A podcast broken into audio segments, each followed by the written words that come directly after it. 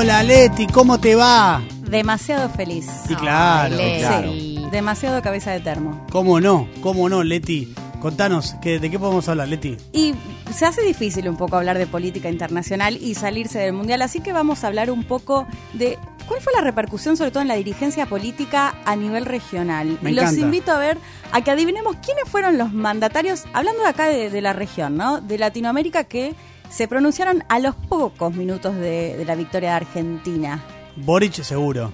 Seguro, bueno, acá el conductor anterior, Berkovich, decía que Boric no iba a hinchar por Argentina, pero sí, ¿Por qué Boric no? fue Sí. uno de los- porque había visto el, el partido de Croacia con el, el premier, el mandatario de Croacia. Bueno, pero pero es distinto, es otro partido ese. Sí. Argentina Sí. juega contra Francia, ¿no? Contra Yo creo que Lula seguro. Lula seguro. Lula sí. también. Boric dijo, qué hermoso es el fútbol, un abrazo gigante a los hermanos argentinos, su alegría cruza la cordillera, un Boric que además se sabe que es fanático de Riquelme, fanático de, del fútbol argentino. Lula sí, Bolsonaro no lo hizo. Bolsonaro en realidad, eh, bueno, dicen varios que está bastante depresivo después de perder las elecciones, de hecho prácticamente no, no, no participa de actos, no tuitea, eh, así que mucho menos tuiteó con respecto al Mundial. Sí lo hizo Lula, que le queda muy poco para asumir, recordemos el Nada. primero de enero. Tremendo. Dijo, felices con la victoria de los vecinos argentinos, gran partido de Messi, que se lo merecía mucho, y de Di María, felicitaciones jugadores, cuerpo técnico de Argentina y a mi amigo Alberto. Más efusivos fue Nicolás Maduro de Venezuela.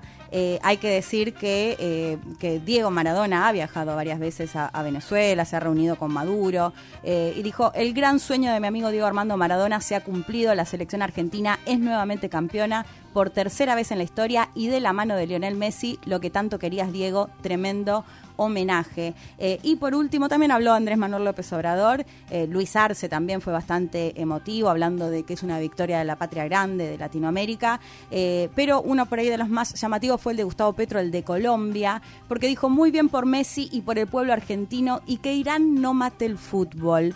Eh, lo que hizo fue linkearlo justamente a una cuestión que se está dando en la República Islámica de Irán, que tiene que ver con una condena eh, a pena de muerte de un jugador iraní, de Asadani, eh, que es interesante porque lo que tomaron después, al menos los medios colombianos, que informó la Embajada de Irán en Colombia, es negar que se haya, eh, digamos, que, que haya recibido esta pena. No que haya sido ejecutado, sino que ni siquiera todavía fue condenado a pena de muerte. Esto es lo que decía la Embajada de Irán en Colombia con respecto a este jugador. Recordemos que se está llevando adelante una campaña muy fuerte. No me parece muy confiable Para la, impedir esto. la versión de la embajada iraní en Colombia. Sí, y de hecho ya habían ejecutado a, A a dos. un par de deportistas más porque lo que sostienen es que participaron de las protestas que se están llevando en Irán, recordemos, hace cuatro meses, con la muerte de una joven por no llevar bien eh, el velo.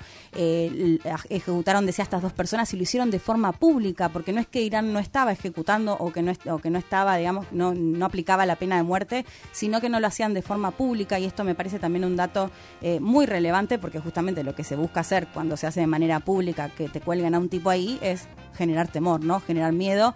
Así que bueno, se da, digo, en el medio de una campaña muy fuerte que piden que no se lleve la ejecución de este jugador por participar de las protestas que se están llevando adelante de la República Islámica de Irán.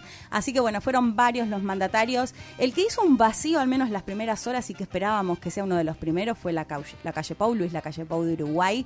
Ayer le preguntaron en un acto y, y- y felicitó, nos felicitó por la copa, pero no tuiteó nada como lo hicieron rápidamente el resto de los mandatarios para decir que fue una victoria eh, No latinoamericana. es tan buena onda la calle Pau. No, con nosotros no. No, no, no, No tan tiene, buena no tiene la mejor, digamos. No, No. Sé, no sé hasta dónde lo alegró realmente que Argentina gane la, Copa de- del Mundo, si ni siquiera, bueno, envió un mensajito por, eh, por Twitter. Pero como todo está un poco mezclado y venimos hablando de Perú y la crisis política que lleva adelante, de hecho se espera que el Congreso definitivamente eh, apruebe un proyecto para adelantar las elecciones, que es uno de los pedidos. Hay que decir que están como unas manifestaciones en una tensa calma eh, en este momento. Pero en ese contexto recordamos que parte de las movilizaciones tenía que ver con tomar los aeropuertos. Al menos cinco aeropuertos que eh, debieron cerrar, uno de ellos en Cusco, ¿no?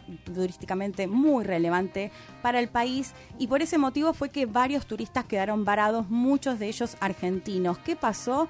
Bueno, varios de ellos estaban en el avión que se tenían que volver, el, el vuelo se demoró, vieron la primera parte del partido, o sea, cuando fueron al entretiempo, se suben al avión, es decir, Argentina iba ganando 2 a 0 y eh, bueno, y aterrizan sin saber qué había pasado. Si les parece, escuchamos al piloto cómo les decía a los argentinos que estaban en ese avión qué había pasado con la final del mundo. El partido, nos informan, ya terminó. Eh, el resultado final fue 3 Francia, 3 Argentina. Dama de penales acaba de acabar. Argentina, campeón mundial. Gran momento. Ay, qué droga los videos en los aviones de la gente Sí, enterándose del momento. boludo, esto. Me mata. Sí. Me mata. Y además un poco choto igual el suspenso que le- le puso el comandante. eh, Sí, no, está bien, a propósito, Estuvo bien, profe. A, propósito, bien. Lo peor es que habían visto que Argentina iba ganando 2 a 0 y que de pronto No digan Francia eso. 3.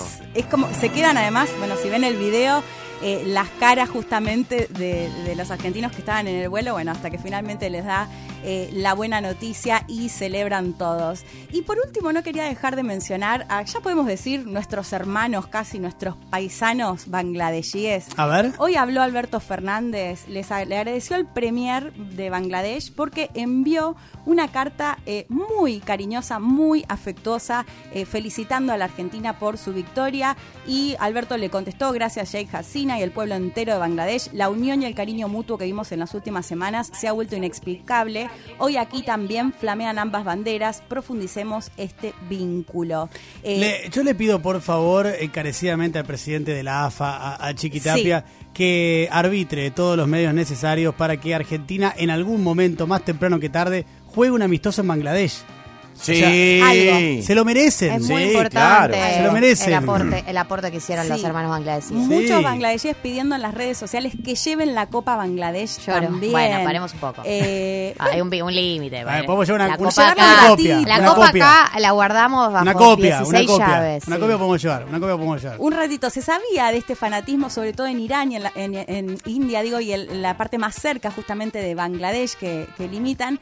Eh, pero la verdad es que Bangladesh en esta oportunidad nos sorprendió. Lo hemos contado en otro momento que tiene que ver sobre todo, se cree que este fanatismo tiene que ver con su pasado como colonia británica y lo que le ha pasado a varios países que han sido colonias británicas que vivieron los dos goles de, de Diego, ¿no? Como, como una cuestión mucho más allá del fútbol. Y realmente, si no vieron los videos aún, yo los invito a que lo hagan porque realmente es, increíble. Además, el horario, los horarios 3 de la mañana y los tipos estaban tirando fuegos artificiales con banderas, realmente un festejo increíble. Así que sí, algo hay que hacer con los bangladesíes que tanto apoyo y tanta felicidad tienen por la victoria de Argentina. Por supuesto que sí. Gracias, Leti. Por favor.